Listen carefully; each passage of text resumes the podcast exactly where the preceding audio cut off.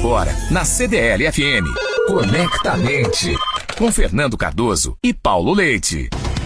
Muito bom dia para você ligado na CDL FM, mais uma edição do Conectamente. Você que é empresário, empreendedor ou que pretende empreender converse com a gente no Conectamente. Antes de apresentar o nosso convidado, eu vou passar a palavra a ele, o vice-presidente da CDL Belo Horizonte, Fernando Cardoso. Bom dia, Fernando. Bom dia, Paulo Leite. Bom dia aos ouvintes. Mais um sábado com um tema super legal e hoje com uma empresa com orgulho de ser mineira, né, Paulo? A gente vai conversar hoje sobre a líder. Vamos falar dos desafios, dos aprendizados de uma trajetória de quase oito décadas. Muita inovação. A gente tem a questão familiar, né, que está dentro da grande maioria das empresas desse país. E como que uma empresa dura 80 anos com 80 anos de sucesso. A presença da fera que a gente vai falar aí, Paulo. Olha, já está conosco para bater esse papo o Marcos Flávio Andrade, gestor de produtos da Líder Interiores, diretor de vendas e marketing da Líder Interiores e Premium Colchões, bacharel em administração de empresas, pós-graduado em gestão de projetos. Marcos Flávio, bom dia, que prazer falar com você. Bom dia, Fernando. Bom dia, Paulo. Bom dia, ouvintes. Prazer e um privilégio muito grande estar aí com vocês e compartilhar um pouco da nossa história aí. Vocês comentaram, já tem quase 80 anos, fundada pelo meu avô, João da Mata, que hoje não está aqui conosco.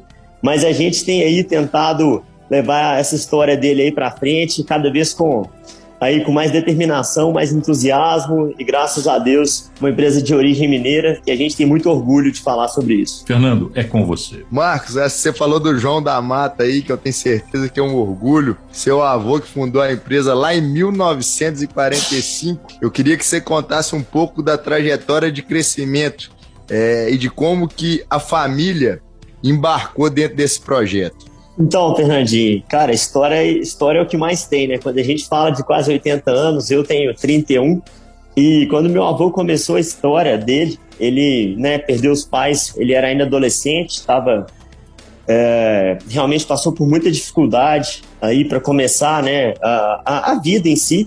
E ele começou lustrando móveis, batendo de porta em porta na casa das pessoas, conseguiu um emprego, virou marceneiro. Depois, o, o próprio é, próprio chefe dele, né, o patrão dele, se sentiu um pouco ameaçado, que via que era um cara empreendedor, corria atrás das coisas. E aí ele foi, com o tempo saiu do saiu, né, do, de onde ele trabalhava, começou, voltou a ser marceneiro por conta própria e começou a vida assim. E aí casou com a minha avó, depois foi prefeito da cidade, teve os filhos, né? E a empresa foi saiu de, de Carmo Cajuru, que é a cidade natal né, da empresa, veio para Mateus Leme, aqui onde ela mora atualmente. Hoje tem quem já passa na rodovia, tem o Castelinho. Aí fez a loja própria, o pessoal gostava né, dos móveis por causa da qualidade que tinha de, de fabricação mesmo, eram os móveis bonitos. E naquela época, o pessoal não comprava móvel decorado, igual hoje tem ambientes, né, aí que, né, que a gente coloca, tipo, uma, uma poltrona com o sofá, o tapete, a mesa de centro, antigamente era empilhado. Quando a minha mãe começou isso, ela começou a decorar os móveis, meu avô brigou muito com ela, pô, Augusta, o que, que você tá fazendo aqui? Você tá, tem pouco produto exposto, só que aí, ao invés de você vender uma cadeira, você vendia um ambiente pronto, né? Você vendia uma sala de jantar, você vendia um estofado com tapete e as poltronas. E aí, depois disso, graças a Deus, foi um sucesso. As vendas foram aumentando e tudo. E depois foi para Belo Horizonte, fez o Castelinho na Catalão, a empresa foi crescendo. E depois fomos para São Paulo, foi entrando mais gente da família, né? O meu tio Célio começou a trabalhar com estofados, foi entrando outras pessoas e a empresa foi crescendo.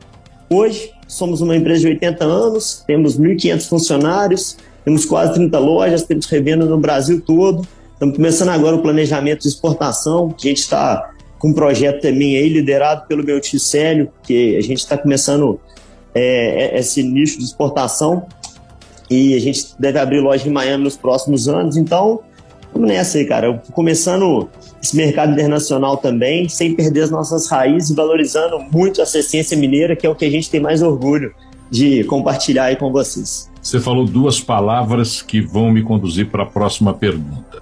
A constatação: a líder é uma empresa familiar e mineira e que preza por suas raízes. Então, a pergunta que eu te faço é: como é que se atravessa gerações quem se, sem se perder a essência do seu avô, do João da Mata? Como é que se faz isso? Então, Paulo, sem sombra de dúvidas, esse talvez seja o principal desafio das empresas e pura de uma empresa mineira, familiar, sem perder a nossa tradição.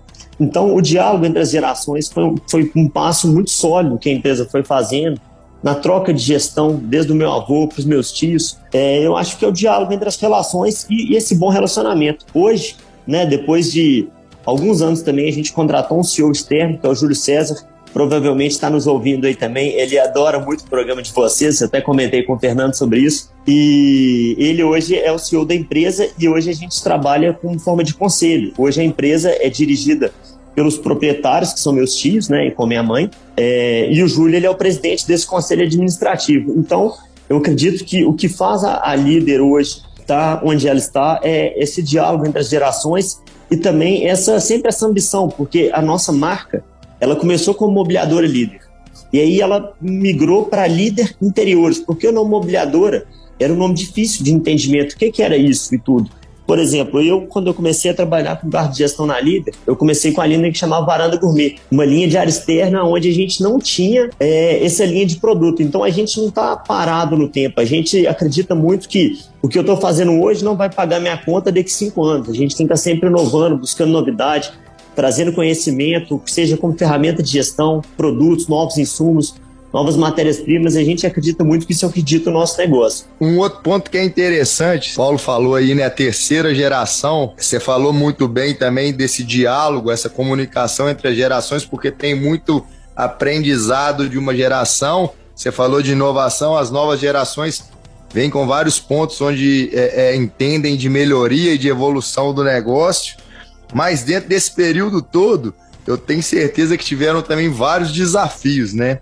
Eu queria é. saber quais os maiores desafios que, que vocês enfrentaram durante toda essa jornada aí de 80 anos da Líder Interiores. É, desafios a gente tem todos os dias, mas acredito que o maior desafio que a gente tem é como se conciliar a família e o negócio. Então eu acredito que o maior desafio, talvez, da, da, empresa como um todo, seja realmente manter esse relacionamento, porque você toma decisões que você não agrada a todos, né? Assim, mas eu acredito que essa questão do bom senso mesmo, sabe? O, o desafio nosso maior, acredito que é manter o relacionamento. E tem épocas que a empresa teve muitas turbulências e teve épocas que a empresa tá muito teve bons momentos e maus momentos, é normal. É um desafio diário aí, então acredito que esse seja o maior desafio mesmo. E claro, né, que tem essa questão de imposto também, nessas épocas de crise que teve no Brasil, a gente passou muitas turbulências, decisões que mexeram muito com a empresa, mas acredito que é isso mesmo.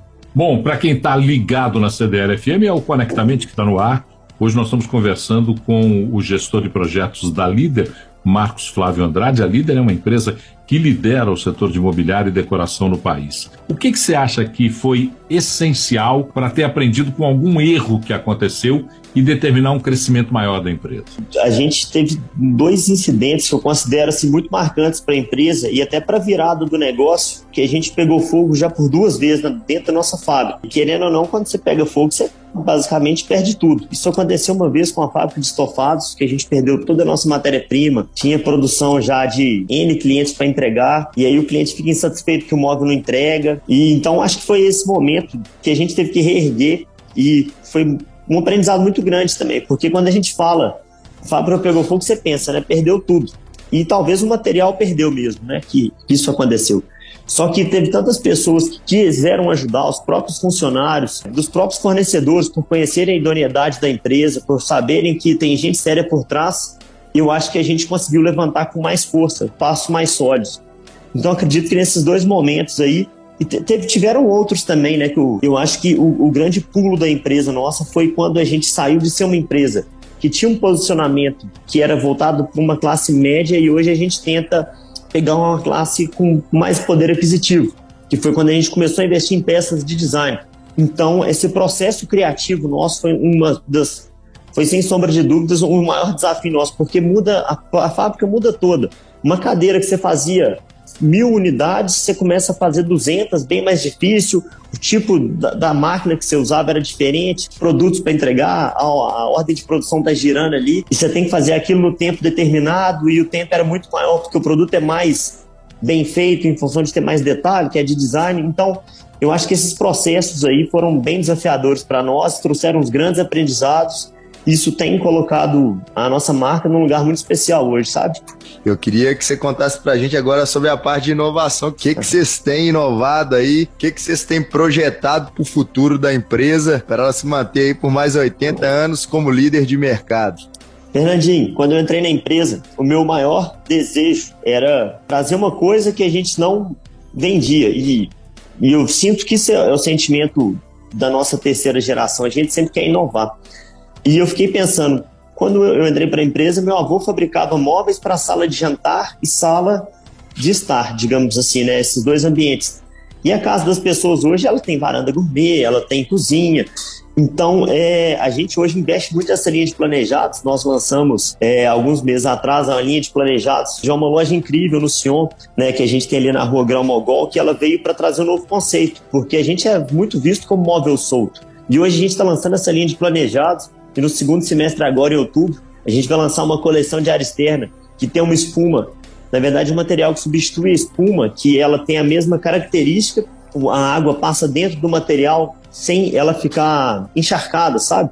É um produto totalmente inovador e é uma coisa que o mercado não tem. Então, uma super inovação que está vindo aí para o segundo semestre. A gente vai lançar a linha Casual agora em outubro também. Então, eu gosto muito de inovação. Eu acho que isso é o que faz meu olho brilhar todos os dias de manhã, fazer eu levantar cedo da cama para a gente tentar trazer novidade para os nossos consumidores aí, para os nossos clientes. Não posso dar muito detalhe aqui, porque eu vou aguardar vocês nas nossas lojas aí para mostrar o produto, mas e sem sombra de dúvidas aí, vai ser uma grande novidade aí para o mercado no segundo semestre. Quando o seu avô João da Mata escolhe o nome líder, ele já dava um sentido de liderança do mercado. Como é que ele transmitia isso para vocês e como é que foi o processo de sucessão dentro da líder? Paulo, meu avô era uma pessoa muito muito franca e verdadeira. E ele tinha uma coisa muito certa na cabeça dele, e ele falava o seguinte, que ele quer ser líder, ele queria ser líder, e ele ia ser líder. Ele tinha isso muito forte dentro dele. E aí o nome Mobiliadora Líder por causa disso, porque ele realmente queria ser líder e se tornou líder. E acho que o mais impressionante de tudo, quando a gente tem uma paixão pelo que faz, é, isso é muito nítido, né? E ele conseguiu envolver toda a família no negócio, toda a família, meus cinco tios, que são filhos do meu avô, fazem parte do negócio, são os diretores da empresa hoje, e isso contaminava as pessoas. Então, realmente, é, ele conseguiu ser líder e envolver as pessoas no sonho dele, e eu tô aqui hoje contando essa história. Meu avô, ele fabricava móveis de madeira, e aí ele ficava responsável pela empresa que era de sala de jantar. E aí minha mãe foi chegando, que minha mãe é a filha mais velha, ela começou a, a, produzir os móveis e ela ficou responsável pelo outro ambiente da casa, pela área de dormitórios, né, que chamava na época. Ela ficava responsável por armário, na época móveis planejados, camas e tudo. Meu outro tio ficou responsável pela área de estofados, que é o Célio, e o Aurélio ficou responsável pela área de estar. Então ele soube ir trazendo todo mundo para a mesma casa, literalmente, para a mesma empresa, e cada um tinha uma fábrica. Então ele foi colocando as pessoas ali. E, e, essa questão, é claro, quando a gente está contando aqui, parece que foi uma coisa super simples e dinâmica, mas com certeza teve muito atrito, né? Aí teve muita coisa, mas acima de tudo é o respeito e acho que admiração por ele saber respeitar os mais jovens, porque realmente ele escutava a todos e tomava suas próprias decisões. Então eu acredito muito que esse relacionamento da família, ele, a empresa foi crescendo junto com, com essa questão da família, realmente tem amor, né? E não tem só, não é, a gente só não fala de negócio. Eu acho que o respeito é a principal palavra que talvez seja prepulsora desse crescimento e a empresa tá ter conseguido unir a família nesse lugar onde nós estamos hoje. Porque se for olhar uma empresa familiar que tem a família na frente do negócio depois de quase 80 anos, Graças a Deus hoje a gente tem um CEO que tem feito um trabalho incrível. E, e nós aí, junto, misturado, literalmente. do propósito de vocês aí e também que deixasse um, um conselho aí para os jovens empreendedores que escutam o programa sobre batalhar pelos propósitos que eles têm. Então, Fernando, cara, nosso propósito ele é levar qualidade de vida, bem-estar. Hoje a gente, né, como a empresa cresceu muito nesse sentido, a gente fica muitas vezes, pô, qual que é o nosso real propósito. E, e, é muito legal ver isso, porque assim, o alinhamento, desde o cara do chão de fábrica ali, que está lixando uma, um móvel, até o cara que está lá na Gabriel Monteiro atendendo um cliente. E o nosso propósito é realmente esse, é a questão de ser transparente, trabalhar com seriedade, né? A gente realmente tem isso muito forte, sabe? Essa característica de uma empresa mineira, tradicional e tudo, e ao mesmo tempo moderna. Então, nosso propósito é esse, sabe? É ser transparente, é ser companheiro do nosso colaborador, dos nossos, né, dos nossos funcionários. Isso é muito nítido da empresa e é muito bonito de se ver. É, e o conselho que eu daria para os jovens hoje é acreditar nos seus sonhos, porque são eles que vão te levar a lugares que a gente nunca imaginava, né? Então, essa é a mensagem que eu deixo mesmo, da gente levar qualidade de vida, bem-estar, levar a sério o trabalho, que o resultado é alcançado, sem sombra de dúvidas, chega. Mais uma história bem contada, mais uma história muito interessante de empreendedorismo, de transformação, de dedicação. E antes de agradecer o Marcos por essa prosa, eu queria pedir para o nosso querido Fernando Cardoso fazer um resumo dessa conversa de hoje, Fernandão. E eu começo falando do João da Mata. Eu acho que é, principalmente para as novas gerações, né? A gente tem que olhar para ele e aprender muito. Um grande líder com um propósito muito forte, grande empreendedor e um cara realizador.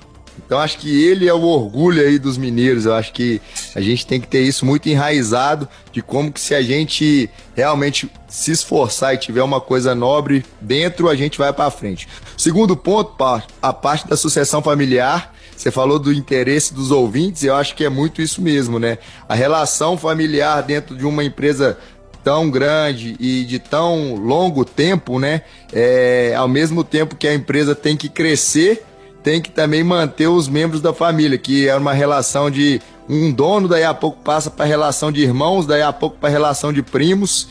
E isso, como o Marquinhos falou muito bem, só se mantém por muito diálogo entre as gerações e por uma profissionalização do negócio. Terceiro ponto, eles buscam sempre o crescimento com inovação. Então ele falou aí da conexão com a tecnologia dos móveis, é, é de uma matéria que não encharca, né, do material que eu acho que são diferenciais competitivos que elevam o nome da marca. E por último, eu acho que a estratégia de diferenciação, Paulo. Isso que o Marquinhos falou do trabalho deles ligado ao design, é, ligado a, a, premiações internacionais, como eles já receberam, eu acho que gera uma grande diferenciação para a empresa e isso a leva à liderança do mercado. Tá aí o resumo feito pelo Fernando. Marcos Flávio, que prazer conversar com você. Eu agora, quando passar em frente de uma loja da Líder, passar ali pelo castelo em Mateus Leme, eu vou me lembrar que eu conheci a história dessa empresa e que por trás da fachada da empresa, dos móveis que vende, dos projetos que tem, tem uma história, tem vida, tem dinamismo, tem transformação. Muito obrigado por conversar com a gente aqui no nosso Conectamente. Paulo Fernando, eu que agradeço a oportunidade aí. Foi muito bom estar aí com vocês. É, uma, é um agradecimento em nome da nossa diretoria toda aí, todos os, os nossos meus tios, né, os nossos diretores aí, o Júlio César agradecem demais a oportunidade. E eu queria deixar uma mensagem também, que eu acho que tem tudo a ver com o meu avô, é porque às vezes a gente, pô, se o seu negócio começa a crescer, começa a dar certo, o recado que eu queria deixar para os jovens também, complementando aquilo que você tinha comentado comigo, era da gente nunca perder nossa essência e sempre colocar humildade na frente de tudo. Porque isso leva a gente a, a lugares incríveis, assim. E, cara, não tem preço, eu acho, é uma satisfação muito grande, assim, a gente é ter a oportunidade de conversar com vocês aí sem perder as nossas origens e contar uma história aí há quase 80 anos, espero que seja os primeiros 80 e que venham mais 80. E muito obrigado aí pela oportunidade, pessoal. Valeu demais aí, tamo juntos. Obrigado, Marcos. Para você ligado no Conectamente, quer mandar uma crítica, uma ideia, uma sugestão, conversar com a gente? Conectamente.cdlbh.com.br é o nosso e-mail. Esse programa, daqui a pouquinho, está disponível na íntegra lá no Spotify para você ouvir quantas vezes quiser. Muito obrigado, Marcos Flávio. Muito obrigado, Fernando Cardoso. Você que nos acompanhou até agora, tem uma ótima segunda-feira. Até a semana que vem com mais uma edição do Conectamente. Você ouviu.